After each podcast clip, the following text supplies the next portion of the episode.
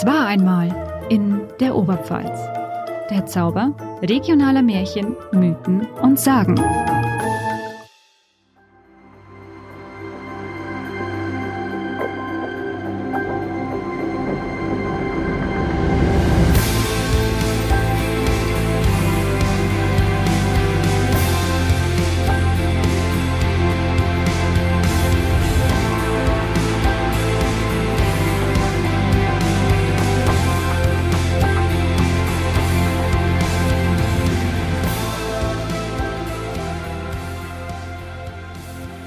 Hallo, liebe Hörerinnen und Hörer. Willkommen beim Podcast Es war einmal in der Oberpfalz. Mein Kollege Wolfi Ruppert und ich, Lucia Brunner, erzählen euch hier ja immer wieder von einem anderen Thema aus der umfassenden Welt der Sagen, Märchen und Mythen der Oberpfalz. Der Sagenschatz.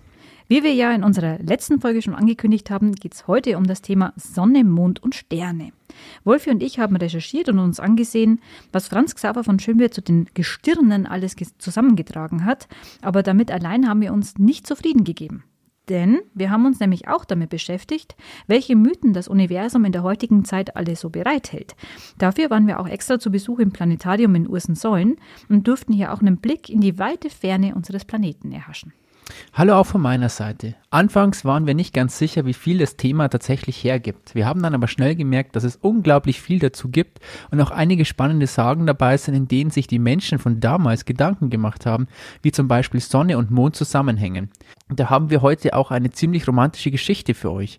Wie ihr vielleicht auch wisst, gab es früher viele angebliche Regeln, was man bei abnehmendem oder zunehmendem Mond nicht machen darf oder auf jeden Fall tun sollte. Mancher Aberglaube hat sich ja bis heute gehalten. Und auch darüber reden wir heute und ich kann euch jetzt schon versprechen, dass es sicherlich nicht langweilig wird. Das wird es ganz bestimmt nicht und es wird auch nicht nur bei einer romantischen Geschichte bleiben. So viel darf man schon mal verraten. Aber bevor wir jetzt komplett in unser heutiges Thema auch eintauchen, gibt es auch wieder mal eine Feedback-Runde. Und wir haben ja in unserer letzten Episode über den Chinesenfasching oder über Fasching generell auch gesprochen.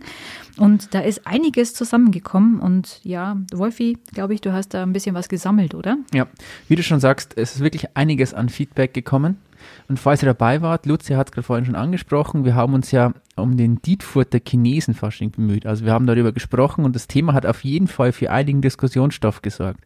Da kamen einige Leserbriefe, die sich mit der Frage auseinandergesetzt haben, ob die Veranstaltung sich den Vorwurf des Rassismus gefallen lassen muss oder nicht. Da gab es die einen, die nicht nachvollziehen können, was daran rassistisch sein soll. So hat zum Beispiel eine Leserin gefragt, müssen wir in der heutigen Zeit wirklich alles kaputt reden, nur weil sich einzelne Personen gestört fühlen? Sie meint, dass die Geschichte Amerikas auch schöne Seiten hätte, weshalb sie nicht verstehen könne, warum die Kinder nicht mehr als Cowboy und Indianer verkleidet rumlaufen sollten. Eine andere Leserin hat Folgendes geschrieben, auch hier Zitat. Wenn sich eine einzige einzelne Person aufregt, müssen dann zig Millionen nach deren Pfeife tanzen. Sie hat den Leserbrief auch gleich noch dazu genutzt, ihre Abneigung gegen das Gendern kundzutun. Und ich habe mit Absicht nur ein Geschlecht genannt, das Gendern ist genauso absurd, schreibt sie. Wiederum ein anderer Leser ist davon überzeugt, dass, Zitat, 99,9% aller Chinesen den Dietfurtern genügend Verstand zutrauen, dass sie vernünftig mit der chinesischen Kultur umgehen können. Und er meint, wenn sich darüber über die sozialen Medien in Videos Menschen beschweren, dann ist es deren Problem, denn dann haben sie zu wenig Bildung und viel zu viel Freizeit. Gegenteilige Meinung, es gibt eben auch die andere, ähm, ist ein Mann aus Neustadt an der Waldnaab. Er schreibt, es wird vielfach beklagt, was man angeblich nicht mehr machen oder sagen darf. Man soll die Ängste von besorgten BürgerInnen ja ernst nehmen. Die Grenzen dessen, was man hierzulande sagen darf, ohne befürchten zu müssen, wegen Beleidigung, Volksverhetzung oder ähnlichen Petitessen gerichtsmäßig zu werden, sind sehr weit gesteckt. Und wenn man trotzdem so eine Angst verspürt, ist es vielleicht einfach nur das eigene Gewissen und kein gefühltes linksgrünes Gutmenschenverbot. Er sagt, dass der in Anführungszeichen unglückliche Chinesenfasching entstanden in einer anderen Zeit, sicher nicht böse gemeint war, sich aber wohl langsam immer weiter von der fortschreitenden Gegenwart entfernt hat. Und er schreibt, auch hier gilt, was rassistisch oder herabwürdigend ist, entscheiden die Betroffenen und nicht die, die sich den Spaß nicht nehmen lassen wollen. Und dann haben wir zum gleichen Thema auch noch einen Kommentar unseres großen und fantastischen Kollegen Frank Werner, der das Thema in seiner Videokolumne Werners Woche aufgegriffen hat. Und was er dazu gesagt hat, das spielen wir euch jetzt einfach ein. Wir lassen Frank Werner einfach mal selber sprechen. Und jetzt diese ganze Diskussion, hm. Goldi, diese Diskussion, was darf man Fasching anziehen und was nicht, das finde ich auch sehr schwierig. Vor allem das Gehetze, wenn man nur mal anstößt, wenn man nur mal fragt, sind, ist Indianerkostüm, geht das noch? Und dann, alle, ja, natürlich geht das, das geht. Ne? Sag ich mal, nein. Das war schon immer so. War schon immer so. Ja, früher war auch Frauenfußball verboten. Früher waren Homosexuelle bis 1969 unter Strafe. Ja. Äh, ja. Man muss auch mal was hinterfragen. Die Zeiten ändern sich. Ja. Ich will jetzt nicht mit Kolonialismus anfangen und allen möglichen Sachen. Ja. Aber es ist halt alles zu hinterfragen. Und das gehört sich da. Der Dietfurter Chinesenfasching, was wir da wieder für Post bekommen haben. Puh, das wird schwierig. Ja. Ich meine, da könnte sich die Leute richtig aufregen. Ich kann mich da gar nicht aufregen. Also wie wir sowas überhaupt fragen können, ob man ein Chinesenfasching feiern darf. Die Frage darf man stellen. In dem Fall ist es vielleicht nicht das beste Beispiel, weil da tatsächlich so eine chinesische Freundschaft da ist. Ich weiß es auch nicht genau. Aber dass da Chinesen verarscht werden, darüber brauchen wir nicht reden. Immer so, das ist Verarsche. Das ma macht man nicht, tut man nicht. Einfach großartig, was der Frank da macht, oder? Ja, fantastisch. Also ich kann Ähm. euch die Videokolumne nur empfehlen. Auf alle Fälle. Und äh, was man aber auch dazu sagen muss, es ist ja, das haben wir ja auch schon bereits, als wir unsere Folge gemacht haben, das letzte Mal auch gemerkt, dass es eben viele unterschiedliche Meinungen gibt. Und wir haben ja auch extra ein Pro und Contra gemacht, um eben auch zu zeigen, ähm, wie sehr hier auch die Meinungen auseinandergehen können. Und ja, ich glaube, am Schluss muss einfach selber, jeder für sich selber wissen, was er letztendlich ähm, dazu auch für eine Meinung hat und äh, sie sich auch selber bilden.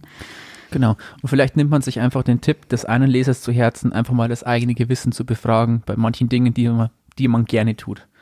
Ja. So viel dazu. Lass uns, Lucia, uns uns in unser Thema einsteigen. Heute geht es um Sonne, Mond und Sterne als Mythos und Sagen bei Schönwert. Und du kannst uns ja da schon mal so einen kleinen Einstieg liefern und uns ein bisschen was darüber erzählen. Sehr gerne. Also das Universum und die Gestirne faszinierten ja die Menschen schon immer. Ich denke, soweit kann man sich auch wirklich äh, aus dem Fenster lehnen und das bedenkenlos auch sagen. Denn gerade Sonne, Mond und Sterne nimmt man ja bei uns auf dem Planeten Erde auch mit bloßem Auge wahr. Und auch heute erleben wir das Universum durch die Astronomie, die Raumfahrt oder auch durch Science Fiction immer mehr in uns auf und es fasziniert uns. Serien und Filme wie Raumschiff Enterprise, Star Wars, E.T., Akte X, Man in Black oder auch Dune, der Wüstenplanet, sind ja im Grunde moderne Märchen des Weltalls. Doch Ideen aus diesen Fantasy-Welten haben ja auch zu bedeutenden Erfindungen geführt, wie etwa zum Beispiel der Touchscreen auf Smartphones oder auf anderen Bildschirmen. Ähm, das war früher noch in Filmen zu sehen. Da hat man, hat man fasziniert hingeguckt, wenn jemand auf einen Bildschirm getastet hat und da Dinge bewegen konnte. Und heute ist das ja eigentlich gegen Hologramme ausgetauscht worden, denn der Touchscreen ist allgegenwärtig. Er ist da. Ähm, vor allem muss man sagen, sie haben halt viel vorausgesehen in der Science Fiction. Und für euch da draußen vielleicht ein kleiner Tipp so am Rande. Es gibt eine Geschichte, die heißt Die Maschine steht still, hat nur 50 Seiten, ist aus dem Jahr 1909. Wenn ihr Interesse daran habt, guckt sie euch mal an, denn da hat der Autor ziemlich genau das beschrieben, was heute, was wir heute als soziale Medien oder soziale Netzwerke nutzen. das aber Tipp. nur am Rande. Ähm, auch Roboter und künstliche Intelligenz zählen ja letztendlich dazu. Und ja, äh, früher gab es das nur in Filmen, heute ist es halt einfach blanke Realität. Aber es gibt ja auch ungeklärte Mythen und Rätsel des Universums, wie zum Beispiel schwarze Löcher, dunkle Materie oder die Frage, ob es auch noch Leben auf anderen Planeten gibt. Der Glaube an Aliens und UFOs ist ja nicht nur in den USA vertreten. Und erst im Januar wurden ja beispielsweise leuchtende Punkte über dem Landkreis Neumarkt gesichtet. Und nordbayern.de hat dann aber die Sache relativ schnell aufgeklärt ähm, unter anderem mit Hilfe der UFO-Meldestelle in äh, Kreis Odenwald. Und es handelte sich natürlich tatsächlich um die Starlink-Satelliten von Elon Musk und nicht um eine fliegende Untertasse in dem Fall. Aber auch die ISS oder andere Satelliten oder chinesische Wetterballons werden ja immer mal wieder mit sowas verwechselt und ja, als unbekannte Flugobjekte dann gemeldet oder gesichtet. Kurz UFOs. Und ich finde es faszinierend, wie schnell solche kleinen, unbekannten Flugobjekte zu so vielen Spekulationen führen, bei denen wirklich die krudesten Theorien auf den Tisch kommen, obwohl die Erklärung, wie auch in Neumarkt, oft so einfach und auch so naheliegend ist. Ziemlich verrückt. Es ist wirklich verrückt und aber es hat es wohl tatsächlich schon immer irgendwie gegeben, diese Faszination. Und auch Franz Xaver von Schönwert hat ja in seinen Sitten und Sagen in der Oberpfalz mit äh, sich auch sehr stark mit den Himmelskörpern auseinandergesetzt. Und wir haben eine Sage gefunden, die Wolfi und ich euch jetzt auch gemeinsam erzählen wollen. Und die beginnt damit, dass sie erklärt, dass Sonne und Mond einst Frau und Mann gewesen sind, die auch geheiratet haben. Doch nach der Hochzeit hat sich dann relativ schnell herausgestellt, dass der Mond eher kalt und langweilig war. Und in der Hochzeitsnacht konnte er seiner glühend feurigen Partnerin, so wie die Sonne halt ist, es nicht wirklich recht machen. Sagen wir Sehr mal schön so. umschrieben. Denn er wollte einfach lieber pennen. Ähm, das machte die Sonne aber sauer. Und äh, ja, die war halt dann so erbost, dass sie ihrem Ehemann eine Wette vorgeschlagen hat. Und da hat sie halt dann erklärt, wer zuerst aufwacht, der hat dann auch das Recht, am Tag zu scheinen. Und der andere, der hat dann das Pech, nur in der Nacht sichtbar zu sein. Und für den Fall, dass eben beide gleichzeitig wach werden, würden sie halt dann nebeneinander am Himmel erstrahlen. Der Mond hat nur gelacht und der ging auf die Wette ein, hat das Ganze nicht wirklich ernst genommen. Und während er halt so gelacht hat, ist er natürlich eingeschlafen. so wie man es von ihm erwartet. So Ganz ungefähr. genau so. oh die Sonne aber wachte dann zügig auf und zwar schon um zwei Uhr in der Nacht hat sie hell und leuchtend am Himmel gestrahlt und hat damit natürlich auch ihren schläfrigen Ehemann geweckt. Die hat ihm natürlich den Sieg gleich vorgehalten. Du, du, du, wärst du nicht eingeschlafen? Und dann aber auch erklärt, dass sie halt anscheinend jetzt nie wieder eine Nacht zusammen verbringen würden. Und seither leuchtet halt nun der Mond in der Nacht und die Sonne am Tag. Auch in der Geschichte gilt, nun prüfe, wer sich ewig bindet. Ne? ist ziemlich schnell irgendwie ziemlich arg aus dem Ruder gelaufen. Mhm. Aber weiter mit der Geschichte. Es war jetzt auch so, dass es die Sonne bereute, was sie in der Hitze ihres Zorns ihrem Ehemann gesagt hatte und was sie, welche Wette sie abgeschlossen hatte. Sie liebte ja den Mond und auch der Mond liebte die Sonne. Er fühlte weiterhin das starke Verlangen, bei ihr sein zu wollen. Dass er sich ihr gegenüber so kalt und unnahbar gezeigt hatte, das hat er eigentlich gar nicht ernst gemeint, sondern hielt es für einen Teil ihres Spiels. Wenn die beiden es nun schaffen, wenn auch nur für kurze Zeit beieinander zu sein, dann ist das, sehen wir Menschen auf der Erde, eine Sonnenfinsternis. Aber wie wir auch wissen, die Zweisamkeit währt nicht lange. Keiner der beiden liebenden Dickschädel will die Schuld an ihrer Trennung eingestehen. Und der Schönwert schreibt, weil sie aber mit gegenseitigen Vorwürfen beginnen, keines die Schuld der Trennung tragen will, so geraten sie hintereinander zum Streite, doch keines wird her. Die Zeit, welche ihnen zur Versöhnung geboten ist, läuft ab und es kommt die Stunde wieder, wo die Sonne ihrem Schwur gemäß wandern muss. Blutrot vor Zorn macht sie sich auf den Weg. Hätten sie nicht gestritten, wären sie vereinigt worden. Und so vergeht wieder viel Zeit, bis sich der Zorn der Sonne legt und dann kommt es zu einer neuen Sonnenfinsternis oder Mondfinsternis. Und dann steht für die Menschen auf der Erde fest, dass sich Sonne und Mond wieder mal zu einem klärenden Gespräch treffen, auch das wieder ohne Erfolg. Da schreibt der Schönwert dazu, so ist die Sonne immer heiß vor Liebeszorn. Manchmal aber, wenn sie so allein wandelt, zieht sie ihr Unrecht ein. Dann weint sie blutige Tränen und geht blutrot unter. Ja, aber nicht nur die Sonne leidet unter dem Ganzen, sondern eben auch der Mond, weil er eben nicht zu seiner Sonne kann. Und deshalb nimmt er auch ab, wird zu einer kleinen Sichel. Wird er aber dann nach und nach voll, ist er voller Hoffnung. Also ist er ein Vollmond, nimmt er aber wieder ab, weil er natürlich enttäuscht wird. Und die unglückliche Liebe zur Sonne hat ihn eigentlich erweicht, denn sein Licht kommt ja bei uns mild und auch melancholisch an. Und aus diesem Grund klagen der Sage nach wohl auch viele unglückliche Verliebte dem Mond ihr Leid. Aber ich, ich finde auf jeden Fall, es ist ein ergreifendes Märchen, sehr romantisch, aber es will uns natürlich auch erklären, warum Mond und Sonne sich so verhalten, wie sie eben auf der Erde auch wahrnehmbar sind. Und aus der Sicht des 19. Jahrhunderts lässt sich das auch irgendwo nachvollziehen, denn bis dato war ja noch niemand im Universum. Es gab noch keine Raumfahrt. Es war auch noch keiner auf dem Mond. Und man wusste eben halt nicht, was wir heute wissen. Aber man wusste, dass die Gestirne natürlich das Leben beeinflussen. Und zwar auch immens. Mhm. Und die Mythen zu Sonne und Mond und Sterne haben ja schon sehr früh begonnen, was sich etwa auch anhand von Sonnenkulten ablesen lässt. Dazu weißt du aber, glaube ich, noch ein bisschen mehr, oder? Ja, auch in dem Fall ist es wieder mal so, das ist mittlerweile der Satz, den ich jedes Mal bringe. So ganz genau wissen wir natürlich nicht, wann die Menschen angefangen haben, sich intensiv mit Sonne, Mond und Sternen zu beschäftigen.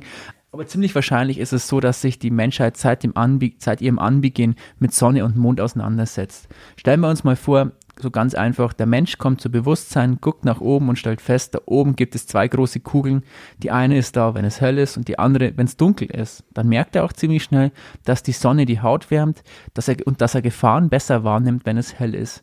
Und wenn er einige Jahre seine Umwelt beobachtet, wird er irgendwann auch eine Regelmäßigkeit feststellen, nämlich die, dass seine Nahrung dann wächst, wenn es wärmer ist. Was er sich aber eben nicht beantworten kann, ist das, was das magische Ding da oben, die Sonne eigentlich genau ist. Wahrscheinlich muss es irgendwas Göttliches sein, weil weil anders kann er sich's nicht erklären.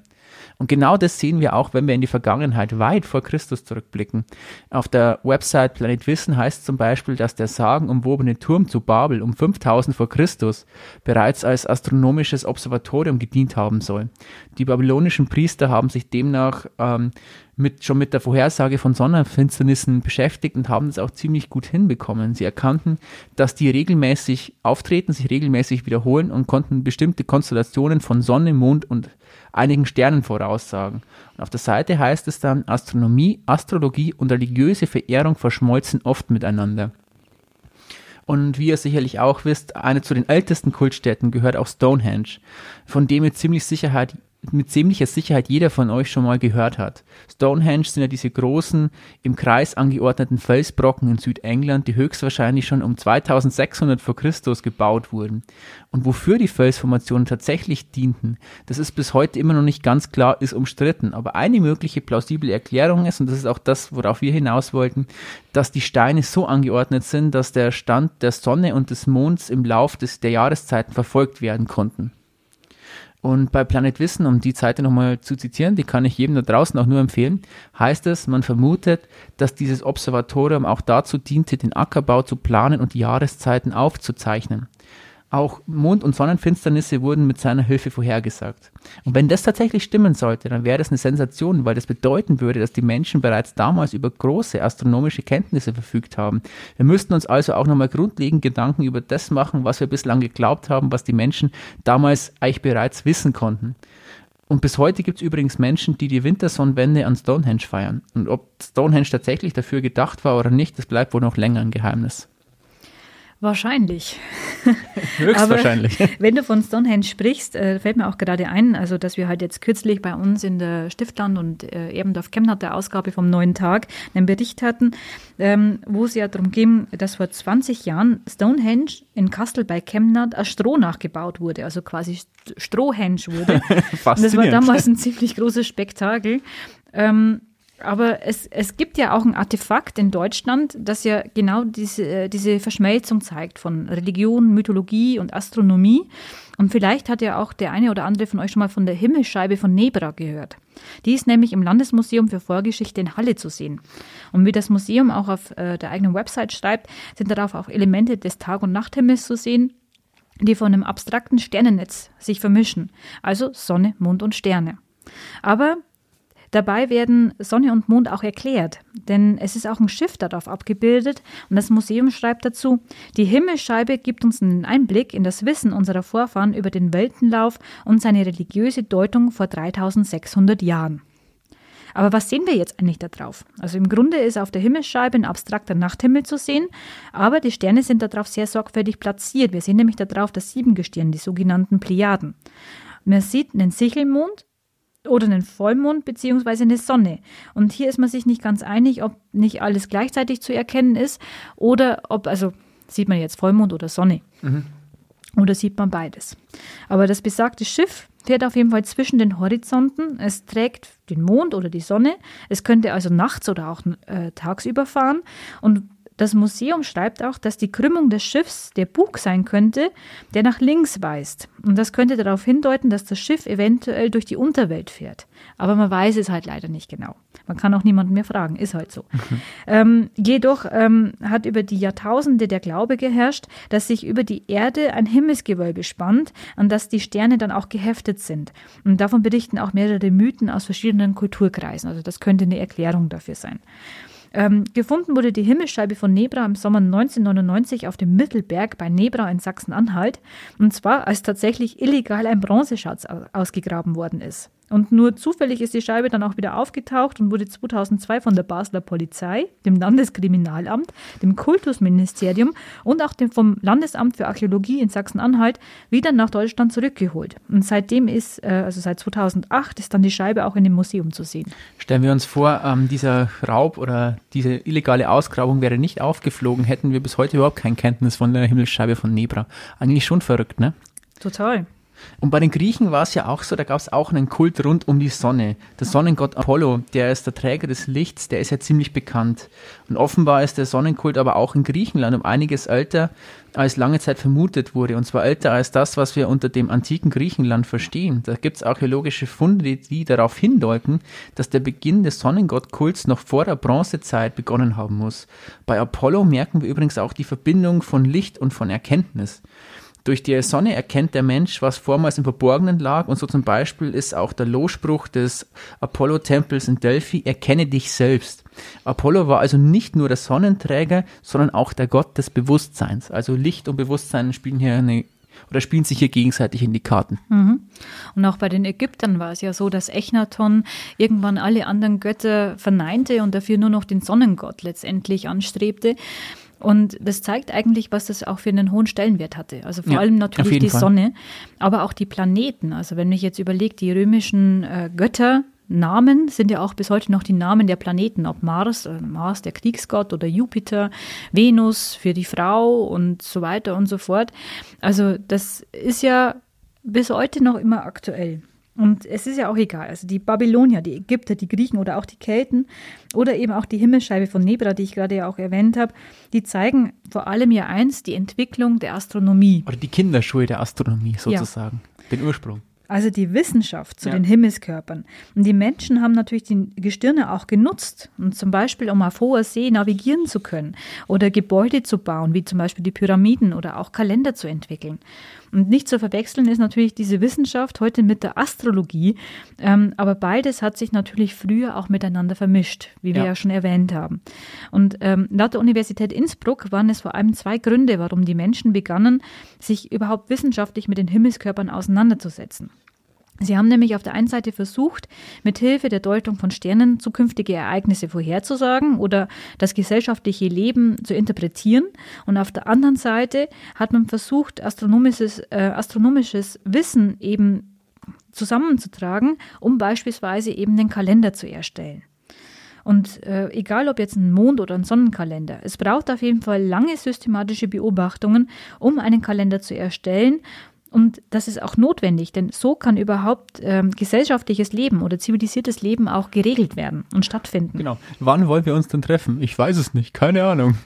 Ja, ist schwierig. Da kommt man wahrscheinlich nicht wirklich zu der Lösung. Und es war halt einfach wichtig für die Zeitrechnung, für die Bestimmung der Jahreszeiten und auch für die Termine von Aussaat und Ernte. Ähm, Also Kalender haben dadurch natürlich auch das religiöse Brauchtum äh, bestimmt und auch die Verwaltungen von Kulturen. Und im Mittelalter entwickelte sich ja dann das heliozentrische Weltbild. Also damit ist man vom geozentrischen Weltbild abgerückt, wo man ja gedacht hat, die Erde würde im Mittelpunkt des Universums stehen und eben nicht die Sonne. Also Aber eine- tatsächlich ist es ja umgekehrt. Einer der Punkte, die den Übergang vom Mittelalter zur Neuzeit bestimmt haben. Ne? Genau. Ja. Und die Theorie geht auf Nikolaus Kopernikus zurück und wurde später auch durch Galileo Galilei oder Johannes Kepler auch belegt. Also das sind ja alles Namen aus der Astronomie, die man ja bis heute noch kennt. Ähm, Galilei zum Beispiel, der verwendete damals ein Fernrohr und hat auch publiziert, was er gesehen hat. Ähm, er entdeckte nämlich im Jahr 1609 die Jupitermonde. Und die Kirche war damals natürlich nicht seiner Meinung. Die meinte ja natürlich, dass sich die Erde um die Sonne dreht. Äh, die meinte nicht, dass sich die Erde um die Sonne dreht und klagte Galileo dafür wegen Ketzerei an. Und ähm, als er seine These dann widerrufen hatte, weil er mehr oder weniger musste, denn nur so konnte er freigesprochen werden, ist er natürlich quasi nochmal mit einem blauen Auge davongekommen. Aber er ist natürlich seine Lebzeiten nicht vom Glauben an seine Theorie abgerückt. Aber nicht nur Galileo hat sich ja jetzt damit beschäftigt, sondern auch äh, Johannes Kepler. Und der hat ja auch bekanntermaßen, äh, also dessen Geschichte verknüpft sich ja auch mit Regensburg, also auch mit der Oberpfalz, denn er hat ja Regensburg immer wieder besucht, da er auch dort Bekannte hatte. Im Dreißigjährigen Krieg wurde auch die Stadt für ihn zu einem Fixpunkt, bis er dann dort am 15. November 1630 auch starb. Ähm, heute gibt es dort noch das Kepler Gedächtnishaus, aber ich würde sagen, wo wir jetzt auch in der Oberpfalz wieder sind, ähm, Franz Xaver von Schönwert hat ja auch einiges zu Sonne, Mond und Sterne in seinen Sitten und Sagen in der Oberpfalz zusammengetragen. Wolfi, ich glaube, du hast ein paar kuriose Dinge gefunden, oder? Was für eine fantastische Überleitung von Galileo zu Kepler bis zu Franz Xaver von Schönwert. Ein Die Dickes stehen Lob natürlich dafür. alle in einer Reihe. Ja, aber wenn wir uns wirklich mal anschauen, was der Schönwert so an Brauchtum in der Oberpfalz gesammelt hat, dann fällt auf, dass hier insbesondere der Mond eine wichtige Rolle spielt. Also es geht darum, wann sollte man bestimmte Dinge tun. Je nachdem, in welcher Mondphase man sich so befindet, findet man beim Schönwert viele Gebote und Verbote. Aber auch viele kuriose Sachen, von schwangeren Männern bis zu, sein Zitat, Bettpisse. Auf diese ähm, Erklärungen bin ich gespannt. Ja, die kommen auch noch. Und auch Geschichten darüber, was man im Mond eigentlich sieht und wie das Bild entstanden ist. Also wie der Mann im Mond zum Mann im Mond eigentlich geworden ist. Aber zunächst mal zu den Geh- und Verboten. Äh, an den Mondwechsel knüpft sich Glück und Gedeihen, schreibt der Schönwert. Nimmt der Mond zu, dann bedeutet das Glück. Da sollte man eigentlich so gut wie alles tun. Also er listet da so ein bisschen was auf. Da sollte man heiraten, umziehen, sein Geld zählen, zum Friseur gehen, sich die Nägel schneiden, wenn man will, einen Aderlass setzen, Getreide anpflanzen, ein Kind zur Welt bringen und, ganz wichtig, Garn bleichen, weil das da besonders bleich wird. Und dann Wunderbar, hat man ordentlich was zu tun. Einmal, ja, natürlich. Oi. Man könnte jetzt glauben, dass man sich dann die andere Hälfte des Monats eigentlich freinehmen kann, weil angeblich alles, was bei abnehmendem Mond so äh, passiert, was man da so anpackt, eh in die Hose gehen muss. Allerdings, auch da hat der Schönwert ein paar Aufgaben beschrieben. Man sollte da zum Beispiel zu der Zeit Kartoffeln und Rüben pflanzen, damit die Pflanzen nicht so stark austreiben. Und übrigens, auch das könnt ihr euch merken, Zitat Schönwert, stirbt ein Glied der Familie im abnehmenden Monde, so nimmt auch die Familie immer mehr ab. Sterben im zunehmenden Monde macht sie wachsen. Sehr interessant mhm. auf jeden das Fall. Das ist Wissenschaft, so, so, so ein Quantenphysik-Scheiß. Lebensmotto. ja. ja, genau. Vorsichtig sollte man laut Schönwert aber auch dann sein, wenn man nachts aus einem Brunnen trinkt, in dem sich der Mond spiegelt. Offenbar gab es damals echt Menschen, die glaubten, man könnte den Mond zufällig mittrinken und dann schwanger werden. Der Schönwert schreibt, zu Frohnau wollte ein Mädchen vom Monde, den sie sich auf diese Weise hineingetrunken, schwanger sein. Und weiter Schönwert auch, man soll auch nicht da Wasser schöpfen, wo der Mond sich spiegelt. Man schöpft sonst den Mond mit. Die Mädchen gießen das geschöpfte Wasser wieder aus und holen es lieber an anderer, dunkler Stelle. Es geht aber noch weiter und mich hat jetzt vor allem diese These ein bisschen fasziniert, dass man vom Mond schwanger werden sollte. Ähm, beim, laut Schönwert ist es nämlich so, dass nicht nur Frauen vom Mond schwanger werden können, sondern auch Männer. Das musst du jetzt aber wirklich mal näher erläutern. Ja. Wenn ein Mann den Mondschein mit dem Wasser aus Versehen mittrinkt, dann hat er so Schönwert, Zitat, dabei alle Empfindungen einer Frau in diesem Zustande und nimmt neun Monate an Stärke des Unterleibes zu und danach wieder ab. Also Leute, was man als Bierbauch landsläufig bezeichnet, ist also offenbar laut ihm kein Bierbauch, sondern kommt vom Mond. Was für ein Glück, hm? Quasi ein Mondbauch dann in dem genau, Fall. Genau, und der geht ja auch wieder weg. Also kein Problem. Okay, also da kommt nichts dabei raus. Nein. ja, es ist, aber es geht ja noch weiter. Tatsächlich, also es betrifft auch ein bisschen trotzdem die Schwangerschaft, denn der Mond hat auch Einfluss auf die Kinder. Also der Schönwert schreibt da, eine schwangere Frau soll sich vom Monde nicht bescheinen lassen, ihr Kind wird davon blöd, mondsüchtig. Moment, ähm, mondsüchtig, damit meinst du Schlafwandeln? Schlafwandeln, ja. Aber mhm. also steht auch blöd da. Okay. Wortwörtlich. Ja. Also nicht meine Idee, aber die von Schönwert. Oder noch besser eigentlich. Kommt fol ist folgendes Zitat. Auch Eltern müssen gegenüber dem Mond auf der Hut sein. Und jetzt kommt's, denn wenn dieses, also wenn das Kind dieses bloß daliegend vom Monde beschienen wird, vermag es das Wasser nicht mehr zu halten, wird zum Bettpisse. Steht da wirklich, Bettpisse. Witzig. Und weil, der Über ja, und weil der Übergang jetzt auch so schön ist, machen wir an der Stelle eine kleine Werbeunterbrechung und sind dann gleich wieder für euch da. Bis gleich.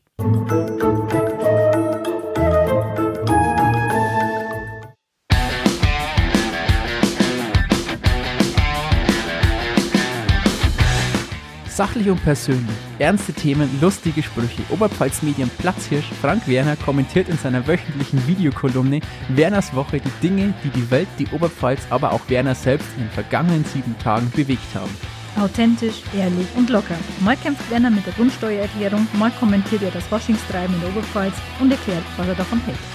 Wenn ihr euch dafür interessiert, die verschiedensten Themen mal auf neue und ungewöhnliche Art schnell und ohne viel Blabla eingeordnet zu bekommen, dann ist Werners Woche genau das Richtige für euch. Die Kolumne erscheint jeden Donnerstag unter www.onetz.de slash Themen slash Werners Woche und ist frei zugänglich.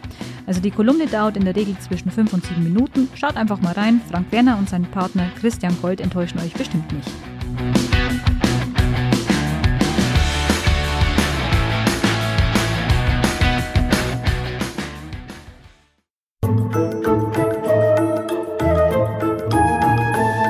Und wir sind wieder zurück aus unserer Werbeunterbrechung.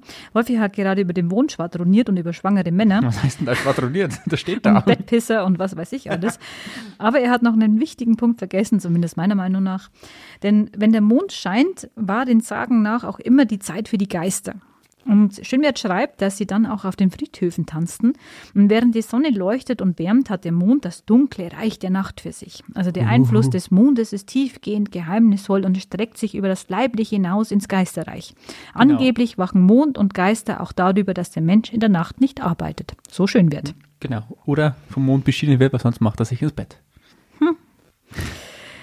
Für Schönwert ist die Sonne auf jeden Fall weiblich, eine Frau. Das haben wir ja schon auch gelernt in unserer Sage, die wir euch vorgestellt haben. Der Mond ist da hingehend der Gegenpol, er ist ein Mann. Jedoch sind beide Himmelskörper in den Sagen auch sehr positiv besetzt. Also das fällt wirklich auf, wenn man die sich durchliest. Und umso schlimmer waren dann dafür die Geschichten über die Sonne oder die Mondfinsternis, also über den Zeitpunkt, wo die Sonne oder der Mond verschwinden. Und ähm, der sogenannten schwarzen Sonne, also der totalen Sonnenfinsternis, wurde auch schon, also vor allem in den vergangenen Jahrhunderten, viel Unheil, wie zum Beispiel die Pest, Tod, Teufel, der Weltuntergang angedichtet. Und äh, das war jetzt auch bei Schönwert nicht so viel anders, denn er erklärt, dass man bei einer Sonnenfinsternis nicht essen sollte. Und es droht auch die Erblindung für denjenigen, der direkt in die Sonne schaut. Also die Erkenntnis hat man ja heute auch, das sollte man tatsächlich nicht tun. Ähm, aber das mit dem Gift äh, erklärt er dann noch ein bisschen mehr, denn äh, während der Sonnenfinsternis soll nämlich das Gift vom Himmel fallen, in Gestalt von Regen oder Tau. Und die Luft soll dann auch vergiftet sein. Also das Haus sollte man am besten dann nicht in dem Moment verlassen. Dann äh, soll sich eine Art Mehltau auf Obst und Gemüse sammeln und eben dann die Lebensmittel vergiften. Und auch erst wenn so ein richtig starker Regen kommt, soll das Ganze wieder abgewaschen werden. Also lieber nichts davon essen. Und Schönwert schreibt dann, Sonnen- wie Mondfinsternis vergiftet alles, was lebt. Und ein anderes Thema, vielleicht auch noch, das wir noch kurz ansprechen könnten, ist, dass auch die Sternbilder natürlich seit jeher eine wichtige Rolle für die Menschen gespielt haben. Gerne. Genau, weil man manche Sternbilder so konstant bestimmen konnte, konnte man daran die Jahreszeiten ablesen. Und sie dienten den Menschen zur Orientierung, also als eine Art Kalender, nachdem die Menschen wussten, wann es Zeit für die Aussaat oder für die Ernte war. Die Babylonier zum Beispiel haben schon vor über 4000 Jahren Tierkreisbilder benannt. Und noch kurioser für mich eigentlich fast sumerische Keilschriften. Ähm, aus, eine aus dem dritten Jahrtausend vor Christus kannten zum Beispiel schon die Sternbilder Waage oder den Skorpion. Und eben auch zur Navigation, wie ich gerade schon gesagt habe, haben diese Sternbilder gedient. Die Seefahrer haben sich an den Sternen orientiert und hatten Instrumente, mit denen sie anhand der Sterne ihre eigene Position ermitteln konnten. Ähm, ungefähr 150 nach Christus hat der griechische Philosoph Ptolemäus, ihr wisst schon, der Typ, der mit dem geozentrischen Weltbild dieses Mal, einen Katalog mit Sternbildern erstellt, von denen tatsächlich 48 auch heute noch gültig sind. Das erklärt auch, warum viele Sternbilder heute noch Namen aus der griechischen Mythologie tragen. Ganz bekannt sind ja auch die Tierkreiszeichen, auch weil sich ja die heutige Astrologie damit beschäftigt in vielen Horoskopen. Und äh, ja, die kann ja angeblich auch die Zukunft vorhersagen. Und vielleicht hier auch mal noch ein kleiner Abriss zur Geschichte, wie sich Astrologie und Astronomie entwickelt haben. Denn in Europa war die Astrologie, das haben wir ja schon gesagt, lange an die Astronomie geknüpft. Also Wissenschaft und Mythos hat lange miteinander gelebt. Doch die Astrologie war schon immer ein bisschen umstritten. Also man hat schon immer gewusst, äh, gewusst, da ist so ein bisschen was faul dran. Aber erst im Laufe des 17. Jahrhunderts haben dann auch die Astronomie und die Astrologie getrennte Wege angetreten. Und während die Astronomie deutungsfrei eben das Weltall beobachtete und halt eben auch wissenschaftliche und mathematische Erfassungen dann auch begann, äh, begonnen wurden, wurde die Astrologie wieder vernachlässigt. Aber so im 20. Jahrhundert oder auch schon teilweise im 19. Jahrhundert ist sie dann auch wieder aufgelebt, kam quasi wieder in Mode. Und das Ganze hat dann auch angefangen mit so esoterischen Strömungen oder auch mit dem Okkultismus. Und auch erst ab dem 20. Jahrhundert äh, verlagerte sich dann auch die Sterndeutung auf das Geburtshoroskop. Also es ist ja so, jeder Monat steht ja auch für ein gewisses, Genau. äh, für, äh, für ein gewisses Sternbild. Und das wurde halt dann quasi da auch so übernommen. Aber wichtig ist, es ist keine Wissenschaft, sondern es ist eher eine Pseudowissenschaft. Ja, mit der sich aber, und das muss man leider auch sagen, immer noch ziemlich viel Geld verdienen lässt, weil man mit Gemeinplätzen und Aussagen, die so vage sind, dass sie auf jeden Menschen zutreffen, mit der Angst und den Sorgen verunsicherter Menschen spielt und damit Geld verdient. Das ist eigentlich wirklich eine schreckliche Sache. Beim Schönwert aber, um jetzt noch kurz auf ein anderes Thema zu kommen, habe ich auch eine Aufzählung von Sternbildern gefunden, die teilweise auch ein bisschen seltsam wirken. So sagt er zum Beispiel, dass man das Siebengestirn in der Oberpfalz früher Tändler oder die Hennen genannt hat. Dann schreibt er vom Peterstab, der dem Gürtel des Orion entspricht, und vom Peterstuhl, der dem Orion selbst entspricht. Und interessant finde ich auch, dass der Schönwert schon von der Milchstraße schreibt und von Sternschnuppen. Und was die Sternschnuppen angeht, da heißt zum Beispiel, wenn sie fallen, ist es dem, der es sieht, zum Glück, beschreit man sie dabei zum Unglück. Also Leute, keine Sternschnuppen anschreien, warum auch immer, soll man nicht machen. kann, kann böse ausgehen. Und ähm, auch das schreibt er, äh, wo ein Stern vom Himmel abschiebt, liegt ein Napf Geld. Das kenne ich ja eher von Kobolden und Regenbögen oder Regenbogenbögen, Kobolde. Ja, keine Ahnung, egal. Jedenfalls, ähm, schön finde ich den Spruch, Sternschnuppen fallen, wenn ein Engel das Licht putzt. Das hat er aus Bernau.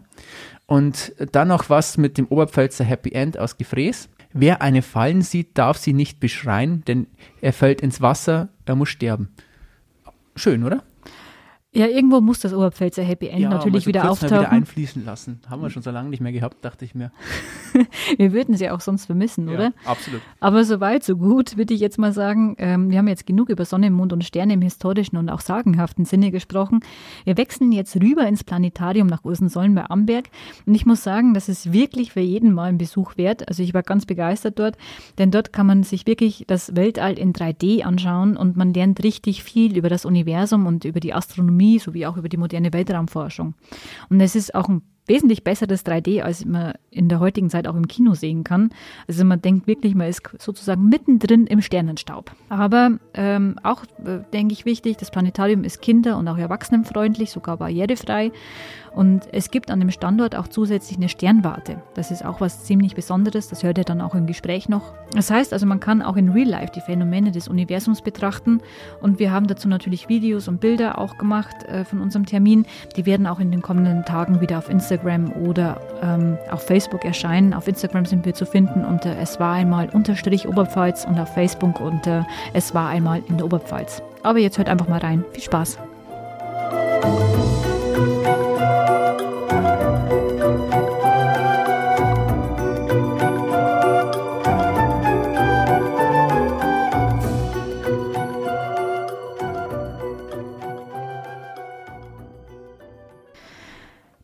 Hallo, liebe Hörerinnen und Hörer. Wir haben heute einen ganz besonderen Ausflug gemacht und sind zu Besuch im Planetarium Schrägstrich in der Sternwarte in Ursensollen bei Amberg. Wir durften schon einen kleinen Rundgang durch diese schöne und fast einzigartige Einrichtung erleben und wir haben hier auch heute zwei Gesprächspartner von den Sternfreunden Amberg und Ursensollen, die mit uns über die Mythen des Universums sprechen. Darauf freuen wir uns echt wahnsinnig. Und bevor wir aber jetzt auch starten, könnten Sie sich vielleicht einfach kurz vorstellen und kurz erklären, welche Funktion Sie hier und im Verein auch haben? Ja, mein Name ist Frank Feutig. Ich bin sogenannter Planetarier hier, also halte Planetariumsvorstellungen ab.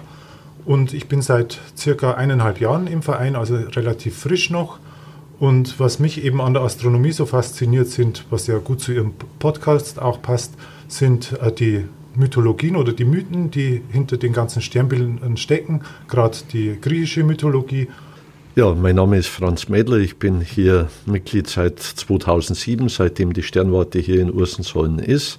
Ich war ja hier lange Zeit Bürgermeister und ich habe während meiner Studentenzeit auch Astronomie äh, zwei Semester lang mit belegt als Nebenfach.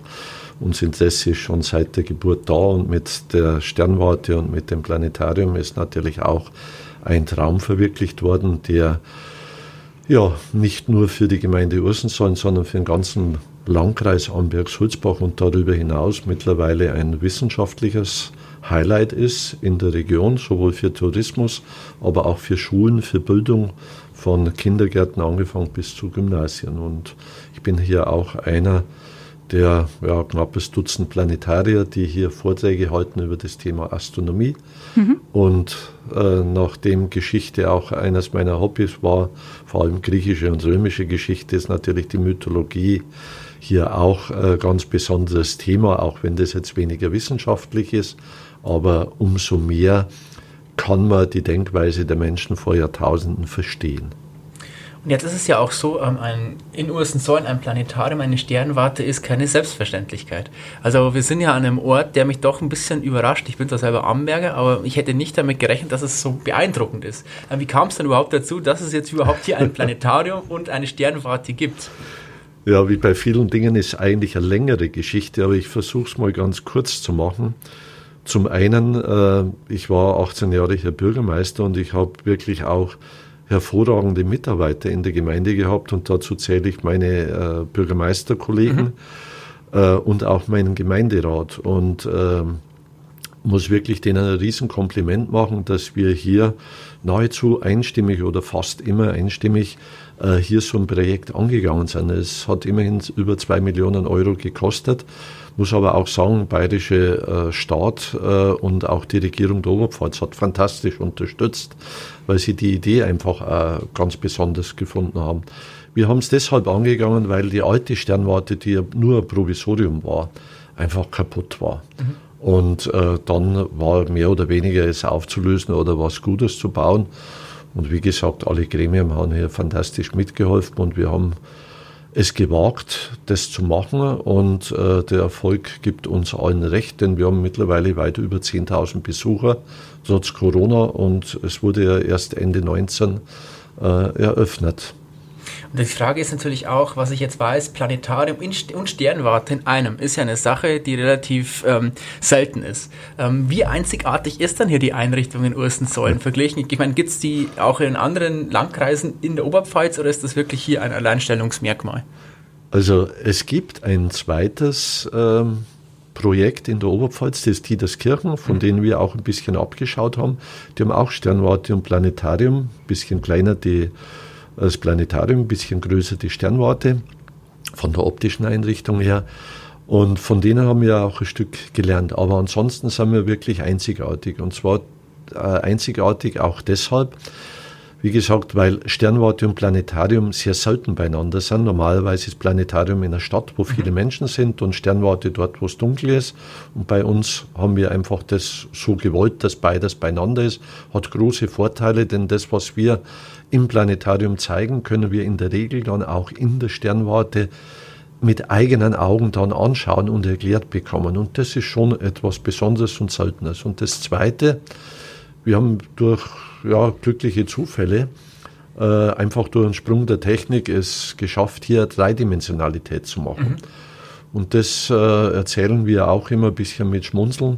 Es gibt in Deutschland nach unserem Wissen nur zwei Planetarien, die dreidimensional sind. Und das ist Hamburg und Ursensollen.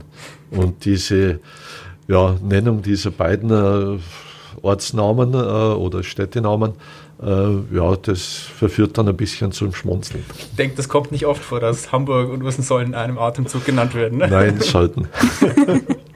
Ja, aber wie wird das denn dann angenommen? Also wie viele Besucher kommen denn jährlich so ins Planetarium rein? Und wie hat sich das jetzt auch mit Corona entwickelt? Ja, also Corona war für uns äh, ja großes Hemmnis. Wir haben 2019 am 12. Dezember eröffnet. Mhm. Äh, wir waren ausgebucht über Wochen und Monate und dann kam im März Corona. Das heißt, wir waren dann über ein Jahr stillgestanden. Äh, dann ging es auch holprig los mit Abständen und so weiter. Und bei nur, nur in Anführungszeichen 30 Plätzen war das natürlich ein großes Problem, mhm. denn wir sind nur relativ wenige Leute, die das machen können. Viele gehen in die Arbeit und ja, es war schwierig am Anfang, muss ich wirklich sagen. Und äh, mittlerweile ist es so, seitdem Corona, ich sag mal, einigermaßen im Griff ist, dass wir uns Gott sei Dank wirklich vor Anfragen, hätte ich fast gesagt, kaum retten können. Das heißt, wir können gar nicht mehr alles machen. Wir sind alles ehrenamtlich hier engagiert, ohne dass da irgendwas bezahlt wird, sondern es ist unser Hobby, mhm. wie andere auch hier in Hobbys nachgehen, äh, dieses astronomische Wissen zu vermitteln. Und äh, wir haben an manchen Wochen 10, 15, also 10, 12 äh, Vorstellungen, regelmäßig jeden Freitag zwei, jeden Sonntag zwei und dann halt speziell für Firmen, für Schulklassen, für Kindergärten, für Gymnasien und so weiter. Also wir sind gut ausgebucht und wie gesagt, manchmal müssen wir einfach leider sagen, es geht nicht, weil halt wir das neben unserer Arbeit machen. Und ich glaube, ich bin der einzige Rentner in diesem Kreis, mhm. der das auch dann ein bisschen leichter hat, wie die anderen, die halt noch ihrem ja, ihrer Arbeit nachgehen müssen. Wie ist es denn dann im Verein? Also wie viele Leute betreuen das mit den Vorträgen und mit dem Planetarium? Ich glaube, wir sind neun Frank, die das machen. Also maximal zehn, so in der Größenordnung, die das machen können. Und bei zehn Veranstaltungen in der Woche ist das natürlich schon eine Herausforderung. Ja, das glaube ich. Ja. Und wie ist es, also wie kann man sich das vorstellen? Wie haben Sie sich dieses Wissen drauf geschafft, das Sie jetzt haben? Weil natürlich Hobby und so weiter, aber es muss ja auch Hand und Fuß haben. Und wenn man Vorträge hält, dann möchte man ja auch wirklich, die, dass die Vorträge fundiert sind. Und ähm, wie kam es bei Ihnen dazu, dass Sie sich dieses ganze Wissen angeeignet haben? Ja, man kann vielleicht sagen, also uns werden als Planetarier auch äh, uns werden viele Freiheiten gelassen mhm. und unser Vorstand hat uns schon so ein grobes Konzept vorgelegt, äh, was so drin sein sollte in einem Vortrag. Aber das Schöne ist also, dass jeder eben so sein Steckenpferd auch ja, ausspielen kann oder ja, vortragen kann. Äh, der eine zum Beispiel ist nur an der, an der nüchternen Wissenschaft orientiert, andere, wie zum Beispiel der Herr Mädler oder ich, wir interessieren uns auch sehr für die äh, dahinterliegenden Mythen. Ähm, andere machen wieder mehr Sternbilder, andere zeigen mehr von, ja, was weiß ich, außerhalb der Milchstraße. Und was aber wirklich wichtig ist oder wo, wo wir sagen, das ist wirklich ein, ein, ein sogenanntes No-Go, eben wenn jemand eben Mythologien oder so vorstellt und das geht dann wirklich in diese esoterische Richtung, wenn man also diese Tierkreiszeichen mhm. zeigt, die Sternzeichen und man würde jetzt da astrologische Sachen mit reinbringen, also das wäre wirklich schräg. Und ansonsten haben wir große Freiheiten und das ist eigentlich ganz schön. Man tauscht sich dann auch untereinander aus, man sieht, in, was hat der Planetarier wieder für einen äh, Trick rausbekommen und das ist sehr schön, wie man sich dann äh, gerade in den wöchentlichen Stammtischen austauschen kann. Also bei mir ist so, ich komme aus der Nähe von Weiden, also das sind einfach 60 Kilometer zum Fahren, deswegen bin ich also nicht so oft hier, auch bei mir wegen der Schichtarbeit. Und bin nicht so oft bei den Stammtischen, aber wenn ich hier bin, das, da sauge ich immer wirklich sehr viel, also was die wieder für einen neuen Kniff rausbekommen haben und welchen Trick man da machen kann, weil es ist schon eine zusätzliche Herausforderung, auch wenn man jetzt, ich sage jetzt mal, Vorträge gewohnt ist, beim Planetarium ist es so, es ist wie wenn man jetzt parallel Computerspiel machen müsste und man muss dazu mhm. reden. Also es ist nicht eine einfache PowerPoint-Präsentation. Und es passiert auch selbst erfahrenen Planetariern immer wieder, dass, mal, dass man vergisst, einen Knopf zu drücken und plötzlich hat man dann nur äh, eben irgendwelche wirren Linien oder dass eben sich die ganze Kuppel bewegt, wo man dann die Besucher eben bitten muss, dass sie die Augen zumachen, dass ihnen nicht schlecht wird. Aber das äh, insgesamt ist das wirklich eine spannende Geschichte, aber dass man sich so reinfuchst in die ganze Theorie und dass man eine Vorstellung halten kann, also ich denke, da braucht es schon wirklich ein, ja, ein paar Wochen und äh, lange Abende, die man da so zubringt. Mhm. Also es ist aber auch ein Geben und Nehmen, wie Sie sagen. Also genau. man hilft hier wirklich zusammen, das ist eine Gemeinschaft, die sich gegenseitig unterstützt, damit das hier überhaupt so funktioniert. Ja. Die Mythen sind ja auch ein bisschen unser Steckenpferd. Ähm, deswegen ist natürlich auch eine Frage von uns. Ähm, auf der einen Seite, mit welchen Mythen werden Sie denn von den Besuchern konfrontiert, die Sie dann auch erklären? Beziehungsweise welche Mythen greifen Sie in den Vorträgen auch auf, die Sie erklären? Weil wir haben ja gerade schon gehört, gerade wenn es ins Esoterische geht, da will man ja eigentlich eher davon weg. Also ich glaube, einschränken dazu, das sind wahrscheinlich Sachen, über die man stundenlang sprechen könnte. Weil wenn man sagt, äh, erzählen Sie mir Ihren Lieblingsmythos über das Universum, allein das ist ja schon mal irgendwie Widerspruch so. Ähm, aber vielleicht so, so ein paar Eckpunkte, die Sie uns erklären könnten, auch wie Sie, also wie Sie auf Leute reagieren, die Sie auf sowas vielleicht ansprechen, das wäre, glaube ich, ganz interessant. Mhm. Also in Bezug auf die Mythen, die die Besucher zu uns bringen, gut bei den Kindervorstellungen, die Kinder haben ja dieses Bild vom Mann im Mond oder so drin, die in der Mondscheibe eben diese Umrisse von einem Mann erkennen. Es gibt ja auch dazu ein Märchen, dass also ein Mann am Sonntag gearbeitet hat und ins Holz gegangen ist und zur Strafe ist er dann eben vom, vom lieben Gott eben an den Mond versetzt worden, dass man jetzt diesen, diesen Mann sieht mit diesen Reisigbüschel auf dem äh, Rücken. Mhm. Und ähm, aber sonst ist es, denke ich, eher umgekehrt. Also, dass wir, dass nicht die Leute uns mit Mythen konfrontieren, sondern wir die Leute mit den Mythen, dass wir eben in den Vorstellungen, wenn wir die Sternbilder erklären, eben hier zum Beispiel diese, vor allem diese äh, Geschichten aus der griechischen Mythologie äh, zeigen. Und was vielleicht von manchen Zuschauern oder von manchen Besuchern an uns herangetragen wird, sind wirklich, weil es eben damit zusammenhängt, diese, diese Sternzeichen oder in der Astronomie spricht man eher von Tierkreiszeichen da ist es dann oft so, also wenn wir den ähm, Leuten das näher erklären, dass die auch ein bisschen ernüchtert sind, also wenn sie sehr stark ich sag mal, auf Horoskope fixiert sind, mhm. äh, weil wir zeigen denen dann, ähm, vielleicht kann man ja an dieser Stelle kurz ausholen, ähm, die, ähm, wie, wie sich die Sternzeichen damals entwickelt haben. Damals dachte man ja noch, also dass sich die Sonne um die Erde bewegt und diese scheinbare Bahn der Sonne am äh, Himmelsgewölbe, ähm, die sogenannte Ekliptik, ähm, auf dieser Bahn bewegt sich die Sonne innerhalb eines Jahres und hinter dieser Bahn befinden sich diese zwölf Sternbilder, diese Tierkreiszeichen. Und jeder von uns hat ja ein Sternzeichen bekommen bei seiner Geburt. Aber wenn wir das eben auch den Leuten im Planetarium erklären, ja, was ist ein Sternzeichen? Man hat damals einfach der Person bei ihrer Geburt das Sternbild zugeordnet, in dem sich die Sonne gerade befindet. Also wenn wir jetzt zum Beispiel heute den 6. März äh, angucken, das wäre, wenn wir das im Planetarium hier äh, zeigen würden, würde die Sonne vorm Sternbild äh, Wassermann stehen. Aber wenn jetzt jemand sein Sternzeichen ansieht oder wenn man nach recherchiert, ist der 6. März eigentlich Sternzeichen Fische. Das heißt, die Sonne, die hängt momentan hinterher. Und da sieht man, dass also Astronomie, also die Wissenschaft, von der Astrologie stark abweichen. Und der Hintergrund ist der, damals war es wirklich eben, ähm, hat es übereingestimmt, wo die Sternzeichen eingeführt wurden. Aber heutzutage ist es so, aufgrund der Richtungsänderung der Erdachse, der sogenannten Präzession, ähm, die Erde taumelt ja wie ein Kreisel sozusagen ähm, im Laufe der Zeit, verändert sich das in den Jahrhunderten und Jahrtausenden und deswegen hängt die Sonne heutzutage ein bisschen nach und deswegen ist halt äh, das sehr mit Vorsicht zu genießen, wenn sich jetzt äh, irgendwelche äh, Horoskope eben auf diese Sternzeichen oder Tierkreiszeichen beziehen. Mhm. Ja, ich denke, also gerade sowas ist äh, durchaus wichtig, weil Horoskope begegnen einen ja trotz allem auf äh, vielen Ebenen, auch gerade medial. Und wenn man einfach dann mal versucht, darüber nachzudenken, dann klärt sich das ja trotzdem relativ schnell auf, was dahinter steckt. Also ich glaube, man kann irgendwie sagen, ähm, Mythen hin oder her, aber ein bisschen Entzauberung der Welt ist trotzdem ganz wichtig, wenn man hier in einem Planetarium sitzt und da Vorträge hält, oder? Ja, ich glaube, die Entzauberung, die wollen wir gar nicht. Ich finde es toll, einfach sich mit Mythen zu befassen, weil man einfach hier die Denkweise der Menschen vor Jahrtausenden oder vor Jahrhunderten einfach noch ein Stück nachvollziehen kann. Und es ist ja nicht so, dass es nur eine Art von Mythen gibt. Ja. Das haben ja die Griechen ganz andere Mythen wie die Chinesen oder die Araber, die mal fantastische Astronomen waren, oder die Hopi-Indianer oder die nordischen Länder, also oder auch die Aborigines aus Australien, die haben ganz, ganz andere Mythen. Aber das Wichtige ist einfach zu begreifen, dass die Menschen den Sternenhimmel oder den Himmel insgesamt einfach als Ort der Göttinnen und der Götter oder deren, die die dorthin verfrachtet haben, einfach gesehen haben und auch versucht haben, den Göttern ihren Willen sozusagen abzulesen. Und das ist so ein bisschen Mischung Astrologie, Astronomie, das schon die Babylonier, die Ägypter, die Griechen, wie sie alle geheißen haben, einfach dann geschaffen haben. Und das Stück ist halt mitgewandert.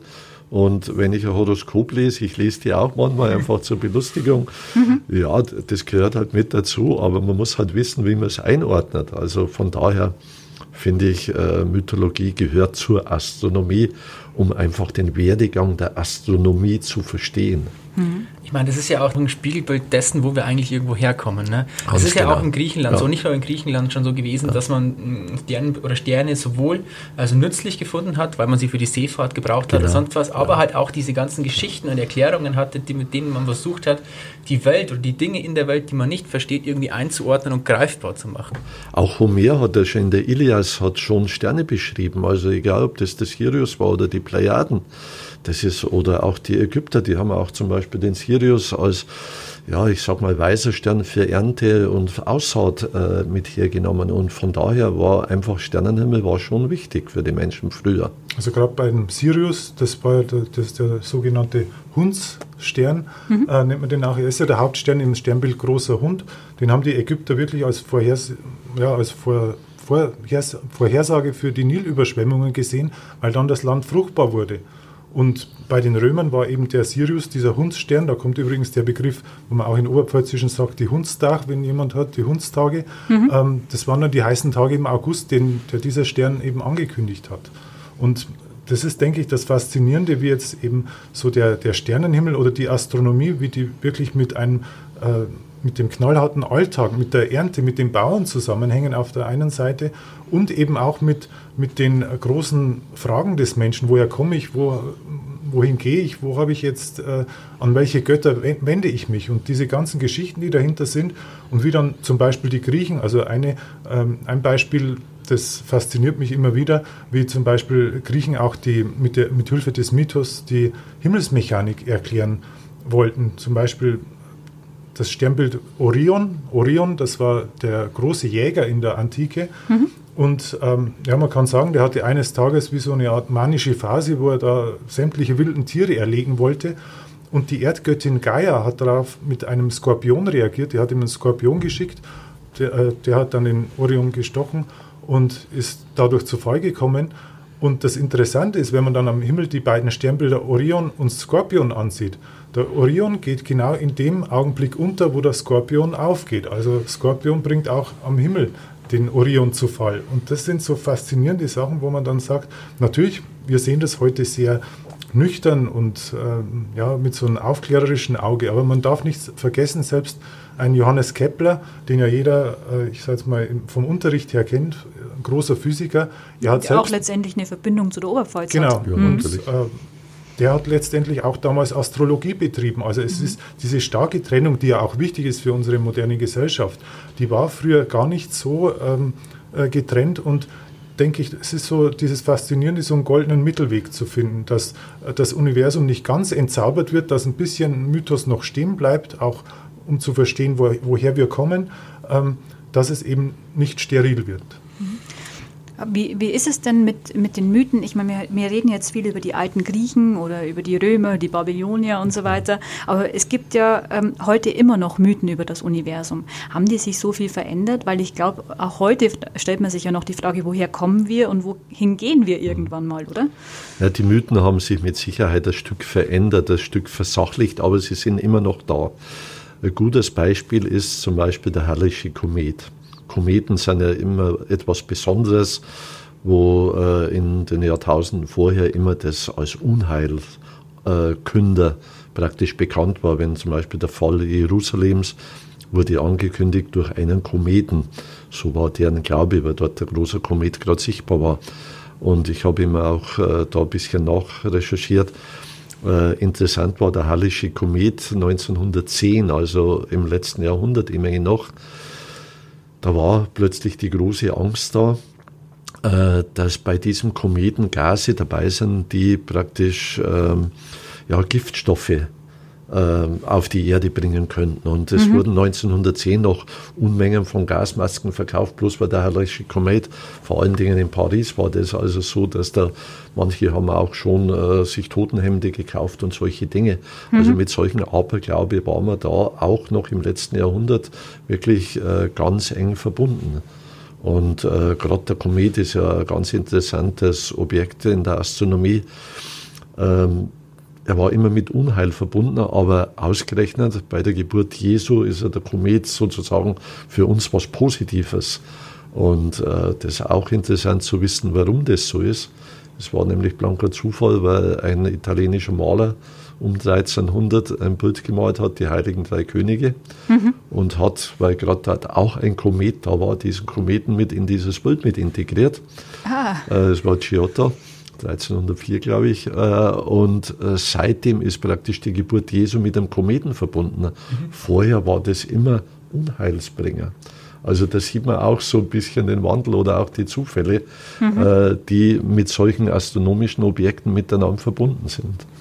Und ich glaube, vor allem, wenn man von Mythen spricht, ist es ja auch so, man muss, sehr, muss sich ja sehr darüber bewusst sein, was ein Mythos eigentlich ist. Weil bei Menschen ist es ja trotzdem so, wir wissen mittlerweile unglaublich viel, die Menschheit, aber trotzdem ist das, was wir wissen, vor allem wenn wir ins Universum gucken, so verschwindend gering, dass ähm, es unendlich viele Rätsel gibt, die vielleicht auch niemals gelöst werden können.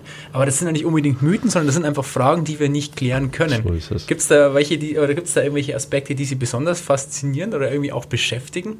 Also mich beschäftigt am meisten das, was ich nicht nicht weiß. Und zwar deshalb, weil Astronomie ist eigentlich eine Wissenschaft, wo man weiß, dass man eigentlich nahezu nichts weiß, obwohl man so viel weiß. Ich wenn bloß dran denke, dass das, was wir sehen, wenn wir auf der Sternwarte sind, das ist der sichtbare Bereich. Vom Universum ist das nur ein geringer Anteil. Also wir wissen mittlerweile einfach aufgrund der physikalischen Gesetze und der Arbeit der Wissenschaftler, dass das Universum viel mehr unsichtbare Materie hat wie sichtbare Materie, wie Sonnen oder Monde oder Planeten oder sonstige Dinge. Wir wissen, dass es dort dunkle Energie gibt.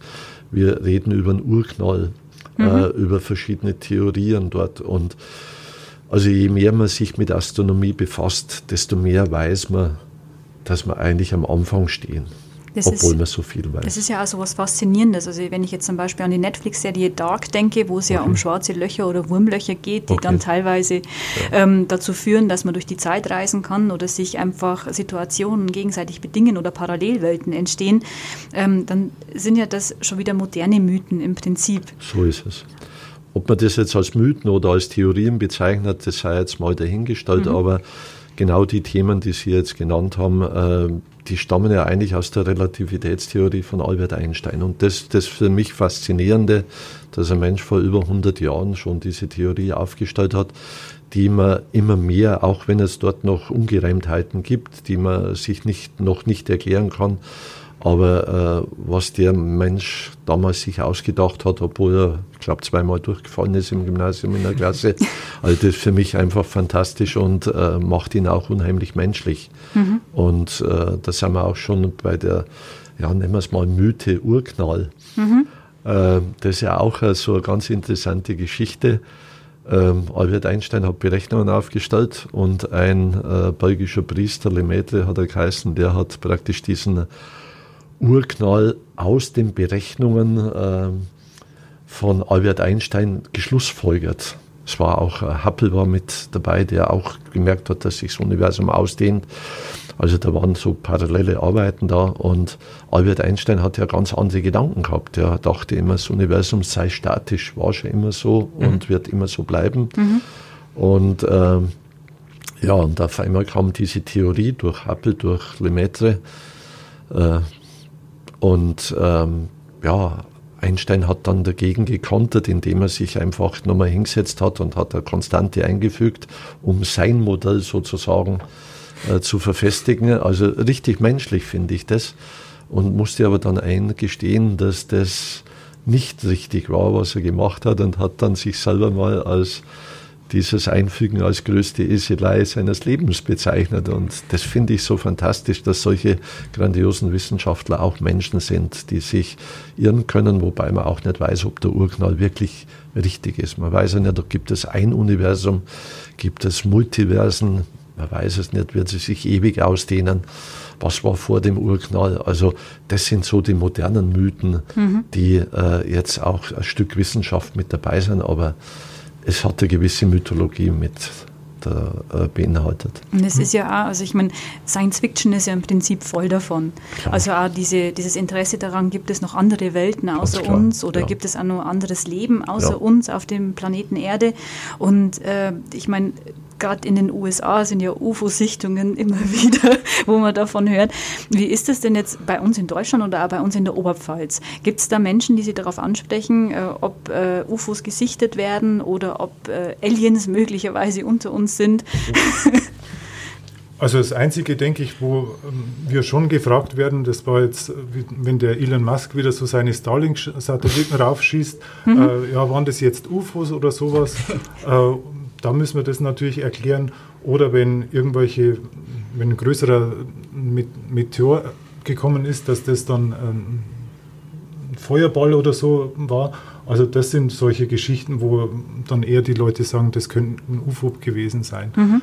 Aber so jetzt direkt also es ist eigentlich, wenn man irgendein Phänomen am Himmel beobachtet, das, was man nicht gleich einordnen ja. kann. Wie jetzt zum Beispiel, was momentan ja auch gut sichtbar ist, ist ja Venus und Jupiter, wo sich viele fragen, ja, warum äh, leuchtet das jetzt so hell? Sind das jetzt zwei Sterne oder wie kommt das zusammen? Und dann kommen sie eigentlich ins Spiel und erklären dann, es sind die beiden Planeten. So ist es. Also mhm. direkt auf UFOs hat mich noch niemand angesprochen und äh, für mich ist es auch klar, es wird keine UFOs jemals geben bei uns. Dazu haben die Distanzen einfach zu groß im Universum. Und ähm, was mir angesprochen wird, das sind dann bestimmte Phänomene wie Sonnenfinsternis, Mondfinsternis, äh, Blutmond oder solche Dinge, wo halt äh, der optische Reiz äh, dann Fragen aufwirft. Und da versuchen wir einfach dann zu erklären. Mhm. Als wir uns die, äh, die Schönwertsagen angeguckt mhm. haben, zu Sonne, Mond und Sterne, ist uns auch aufgefallen, dass gerade dieses Thema Sonnenfinsternis und Mondfinsternis ja. als unheimlich bedrohlich ja. wahrgenommen worden ist, ja. wohingegen eigentlich die einzelnen Himmelskörper, ob Sonne, Mond oder Sterne, sehr positiv wahrgenommen worden sind. Ja, das hängt damit zusammen, dass man sich nicht erklären konnte. Wieso ist eine Sonne auf einmal dunkel? Mhm. Wieso ist ein Mond auf einmal dunkel? Und äh, man hat ja früher auch bis in die letzten Jahrhunderte hin noch immer den Himmel mit, ich sag mal, dem geistigen Himmel verbunden und da auch das Wirken Gottes oder der Götter gesehen und es war wirklich bis ins Mittelalter so, dass man teilweise geglaubt hat, wenn die Sonne sich verdunkelt, ähm, ja, geht es auch Richtung Weltuntergang. Mhm. Oder die Chinesen haben zum Beispiel äh, Sonnenfinsternis, die haben übrigens schon sehr früh Sonnenfinsternisse auch berechnen können, relativ gesagt. Die haben da geglaubt, dass der Drache die äh, Sonne verschlingen will und haben dann, wie heute noch teilweise, also mit Lärm sozusagen versucht, das zu vertreiben. Oder Amazonas-Indianer haben mit Pfeil und Bogen dann auf die Sonne geschossen, weil die auch gedacht haben, dort verschlingt der Puma äh, die Sonne und so. Und das sind halt solche Mythen. Und äh, bei uns in der Oberpfalz, ich habe da mal nachgelesen, das ist allerdings schon ein paar Monate her, da war Sonnenfinsternis, ich glaube im 16. oder 17. Jahrhundert, äh, auch schon vorhergesagt. Man konnte ja das schon äh, bis dahin. Äh, und äh, da hat man mit Weltuntergang gerechnet und die Beichtstühle hatten Hochkonjunktur. Also da mhm. wollte man halt nochmal vor einem Weltuntergang seine Sünden loswerden.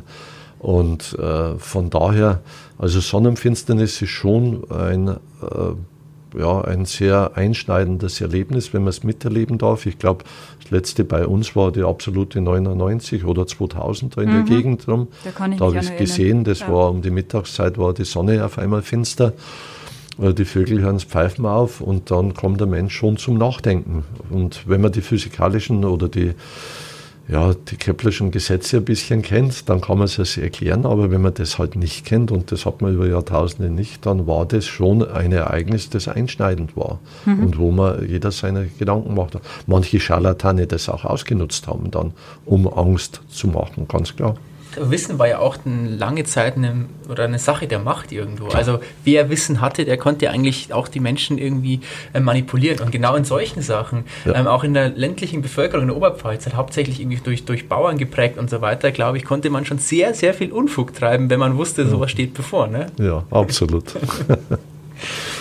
Ähm, was ich natürlich auch spannend fände, ist, Sie beide ähm, interessieren sich ja für griechische Mythologie. Jetzt habe ich gerade vorhin zwar schon gesagt, so, es wäre würde viel zu weit reichen zu sagen, ähm, Ihre Lieblingsmythen aufzuzählen, aber vielleicht könnten Sie mir trotzdem eine Geschichte erzählen, die sich besonders bei Ihnen eingeprägt hat, sozusagen Ihre, Ihren Lieblingsmythos am Himmel. Ja, dann, ich erzähle immer gern so eine Liebesgeschichte äh, und zwar gibt es ja verschiedene Sternbilder und eines davon ist die Cassiopeia des äh, Himmels W oder des Himmels M, je nachdem, wie man es sieht im Jahreslauf.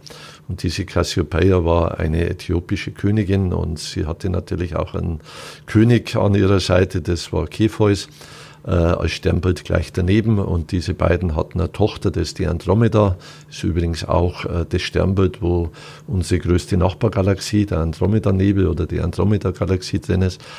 Und ähm, wie es Mütter gern machen mit hübschen Töchtern, geben sie halt an und sagen, die ist äh, hübscher gewesen in diesem Fall wie die Töchter äh, des Meeresgottes Poseidon. Und ja, das musste sie dann büßen, denn der Meeresgott war da überhaupt nicht begeistert, beziehungsweise stark beleidigt und schickte ein Ungeheuer namens Cetus aus, äh, ein Meeresungeheuer, das dann sämtliche Plagen über Äthiopien brachte. Äh, mit, äh, mit äh, Trockenheit, mit Dürre, mit Heuschrecken und Überschwemmungen und sonstigen Dingen. Und sie konnten sich von dieser Plage nur lösen, indem sie praktisch ihre Tochter, die Andromeda, diesem Cetus opferten. Und sie wurde dann an dem Felsen, am Meer gebunden. Cetus sollte sie holen und ähm, dann kam natürlich, wie es bei einer richtigen Liebesgeschichte ist, der große Retter in Form von Perseus, und äh, Perseus rettete die Andromeda und vernichtete das Ungeheuer und somit gibt es auch noch ein Happy End, denn ich finde es auch wichtig, dass zur Liebesgeschichte ein Happy End gehört. Und das ist halt eine von vielen äh, solchen Geschichten, die man aus den Sternen rauslesen kann und ja, mit einem Schmunzeln einfach dann den Sternenhimmel betrachten und nicht bloß wissenschaftlich, wie, wie viele Lichtjahre sind die entfernt und äh, wie ist der Stern zusammengesetzt und stirbt er bald und solche Dinge. Vielleicht an der Stelle noch als Ergänzung, also wo man sich das auch solche Geschichten als Eselsbrücke merken kann.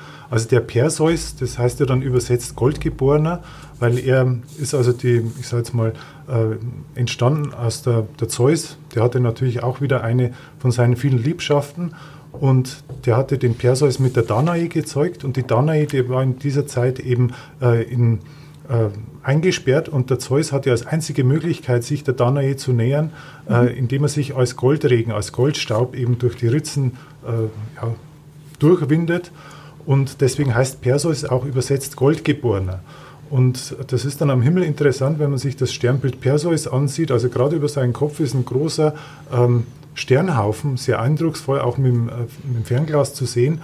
Und wenn man sich das merkt, das Goldgeborener, das könnte vielleicht ein Teil von diesem Goldstaub sein. Und ich finde es immer schön, wenn man eben solche Sachen ähm, auch äh, zur Orientierung am Himmel nimmt, weil es halt viel einfacher ist, die Geschichten so da, dahinter zu kennen, als wenn man, wie wenn man jetzt ein Sternbild nur aufgrund von Koordinaten oder so anfährt. Und beim, beim Perseus ist es auch so, also wenn man sich den vorstellt, dass der als, ich sage jetzt mal so, von der Seite, dass man den sieht im Sternbild, dass er seinen sein Arm nach unten hängen lässt und äh, als Ergänzung zu der Geschichte noch, also das Seeungeheuer, das ist von Perseus dadurch dann äh, eben überwunden worden, dass er das Haupt von der Medusa, hat man vielleicht schon mal gehört, mhm. ähm, das hat er dem Ungeheuer gezeigt. und Der Schlangenkopf. Genau, genau. Mhm.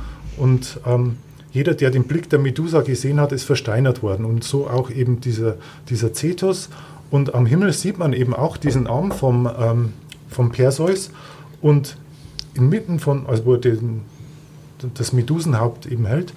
Und das Auge der Medusa, das ist wirklich auch am Himmel und das ist ganz interessant. Das ist nämlich ein veränderlicher Stern und wie das Auge der Medusa ist das also ganz unheimlich, weil der immer wieder mal ein bisschen heller und ein bisschen dunkler wird. So kann man sich am Himmel eben das auch so merken. Aha, das ist der Perseus mit hm. diesem Medusenauge und wenn man den Blick von dem Medusenauge weitergeht, kommt man direkt zum Sternbild Cetus und so kann man sich eben anhand von dieser Geschichten, Geschichte am Himmel orientieren. Und das findet man dann schon sehr faszinierend. Auf alle Fälle. Also man darf ja auch nicht vergessen, dass ja damals auch die, die alten Griechen auch versucht haben, sich ja auch ähm, zum Beispiel auf See dann auch zu bewegen, indem sie sich letztendlich die Sternbilder ja auch gemerkt haben oder dann auch Kalender entworfen haben. Also Wissenschaft und Mythos ist da eigentlich immer Hand in Hand gegangen. Genau. Also und ich glaube, bei der Astronomie ist es auch so, dass man besonders die Verbindung zur Philosophie merkt. Da ist es ja oft so, dass man zum Beispiel Theorien hat, die weit voranschreiten, die unglaublich spannend sind, in sich auch schlüssig, aber irgendwann kommen große Denker an einen Punkt, an dem sie irgendwie äh, so den ersten Beweggrund herausfinden müssen. So dieser eine Punkt, an dem man ja, warum ist das eigentlich so? Warum gibt es ein Naturgesetz und so weiter? Wer ist dafür Auslöser? Und viele sind halt irgendwie wieder zu Gott gekommen. Und in der Astronomie ist es ja irgendwie auch so, man kann an den Urknall glauben und so weiter, aber irgendwie muss man sucht ja eigentlich immer vergeblich nach diesem Punkt Null, den man aber trotzdem nicht finden kann. Und wie ist es denn bei Ihnen jetzt auch mit der Faszination? Sie sagen ja irgendwie, man geht eigentlich jedes Mal mit mehr Fragen raus, als man eigentlich zuvor irgendwie Antworten erhofft hatte.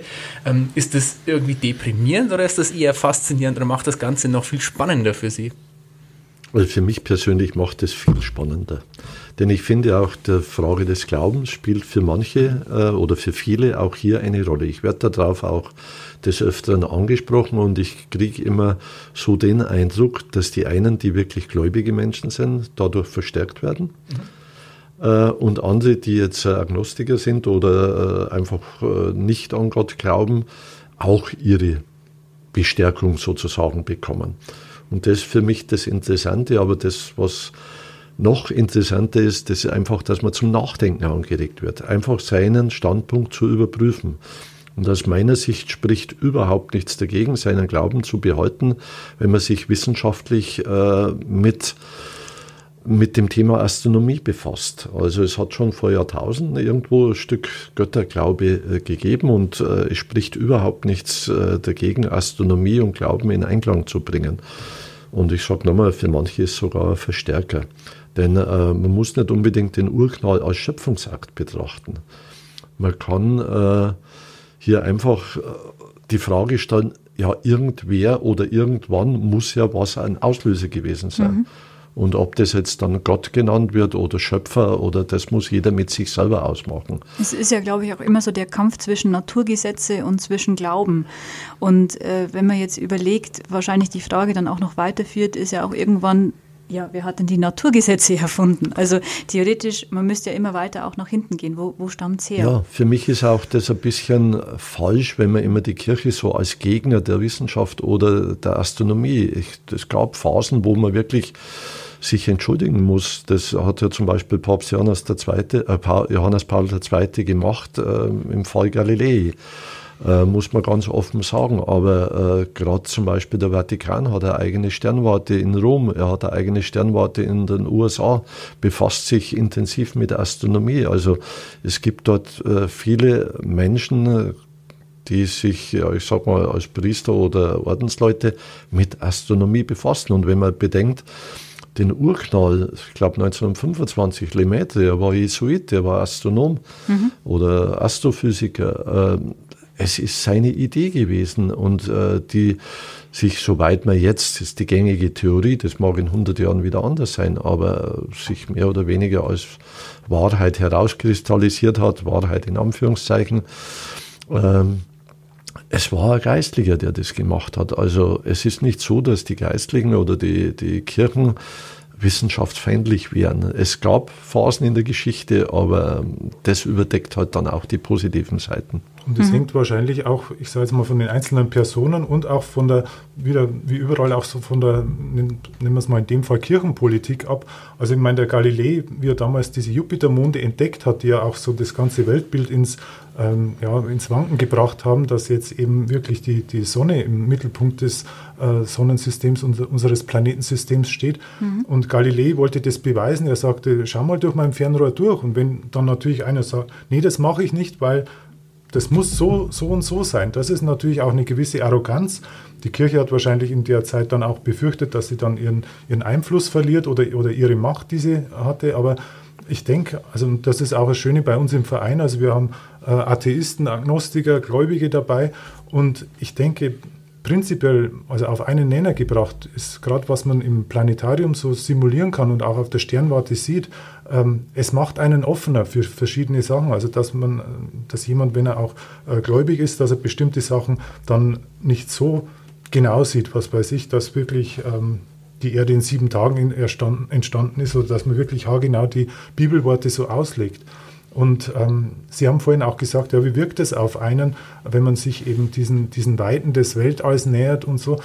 Also ich habe bisher immer nie so verstehen können von diesem äh, Philosophen Pascal, äh, der gesagt hat, so die, ich glaube, die, die Grundmotivation des Menschen, äh, Gott zu suchen oder so, ist die Verlorenheit des Menschen, also die Angst vor der Verlorenheit. Irgendwie so hat es ausgedrückt.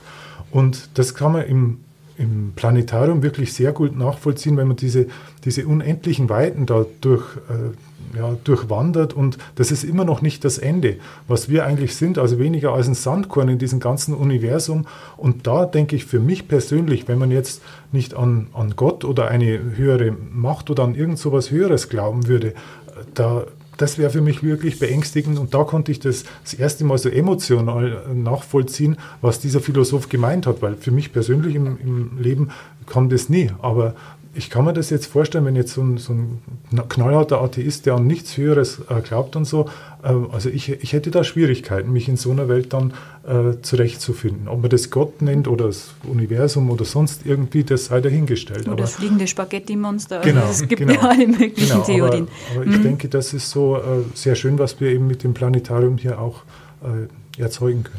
Mhm. Also wir haben hier auch im Planetarium schon, ich sag mal, Andachten gehalten, wo der Pfarrer da war mit Ministranten und hier unterm Sternenhimmel sozusagen gebetet hat, einfach philosophiert oder einfach meditiert hat, nachgedacht hat über Gott und die Welt. Und äh, ich finde, es gibt keinen schöneren Ort, äh, wenn man die Kuppel des äh, Sternenhimmels über sich hat und über Gott und die Welt nachdenkt und mhm. äh, auch ein bisschen demütig wird wenn man das Universum anschaut und wie wunderschön diese Erde ist, wie wunderschön unsere Welt ist, äh, wie wir damit umgehen, wie Kriege geführt werden über Jahrhunderte und Jahrtausende. Und äh, es könnte so schön sein.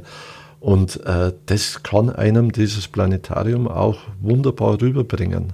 Mhm. Und das, glaube ich, ist auch ein ganz wichtiger Aspekt, nachzudenken. Nachzudenken über die Natur und über sich selber. Und äh, ich glaube, wer, wer Planetarium und Sternwarte besucht, er wird bescheiden. Ja, was, was ich jetzt persönlich auch finde, ist, dass ja gerade, äh, wenn es ums Weltall geht, äh, geht, das Universum geht, oder ich, ich finde auch Science-Fiction-Filme sind da ähm, so eine. Äh, ja, so eine kleine Leitlinie schon fast geworden, weil viele Dinge, die es bei Raumschiff Enterprise oder dann bei Star Wars oder Star Trek gegeben hat an, an Erfindungen, ähm, das hat ja letztendlich auch die Entwicklung der modernen Welt beeinflusst. Und ich man kann ja, denke ich, auch davon ausgehen, dass viele Erfindungen, die im Zusammenhang, ob jetzt mit Filmen oder auch mit der richtigen Weltraumforschung stehen, auch wahrscheinlich noch weiter auch zu Entdeckungen und zu neuen Denkweisen führen werden. Klar, ich braucht man bloß Jules Verne lesen. Mhm. Also es ist ganz faszinierend, wie der vor 150 Jahren oder etwa mhm. äh, schon Dinge beschrieben hat, die dann später gekommen sind. Also auch die Mondreisen und so weiter. Also ich glaube, äh, Science Fiction oder Perry Rodan in den 60er Jahren, wir haben es verschlungen damals und äh, gar manches ist gekommen. Mittlerweile schießt natürlich vieles aus, aber vielleicht ist in tausend Jahren lachen es da auch drüber, weiß man nicht. Also Astronomie führt ähm, schon in die Zukunft und äh, regt zur Fantasie an.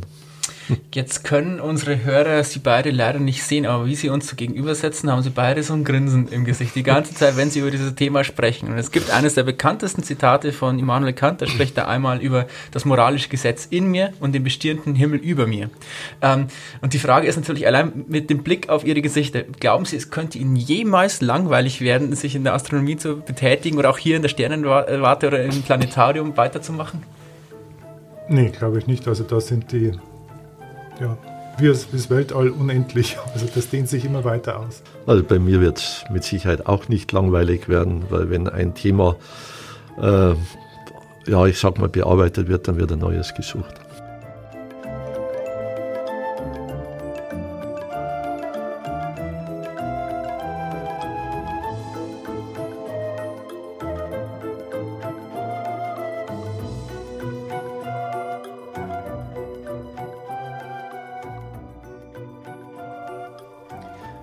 Und wir sind zurück im Studio. Leute, ich sag's euch, wenn ihr wirklich mal die Gelegenheit habt, dann besucht das Planetarium in Ursensollen. Es gibt zwar, wie Lutz ja vorher schon gesagt hat, ein Video zu unserem Besuch, aber das muss man wirklich selbst erlebt haben und es ist wirklich unbeschreiblich. Aber ich rede nicht mehr lange um den heißen Brei rum. Wir sind am Ende unserer heutigen Folge angelangt und wie immer gilt für euch da draußen, wenn ihr Fragen oder Anregungen habt oder uns Feedback geben wollt, dann schreibt uns auf Facebook unter Es war einmal in der Oberpfalz, auf Instagram unter Es war einmal unterstrich Oberpfalz oder per Mail an Es war einmal at onetz.de. Und weil wir das nächste Mal bei der nächsten Folge auch noch in der Fastenzeit sind, haben wir ein Thema für euch, das einige von euch da draußen interessieren könnte. Es geht nämlich um Bockbier. Und nicht nur um Bockbier, sondern auch um den Barnabas und das bekannte Barnabas der Blecken in der Fastenzeit. Der Barnabas hat nämlich einen sehr starken Bezug zur Oberpfalz und auch zu Amberg. Mehr möchte ich an der Stelle aber nicht verraten, das erfahrt ihr das nächste Mal. Ähm, bis dann, lebt lang und in Frieden. Ciao, bis bald.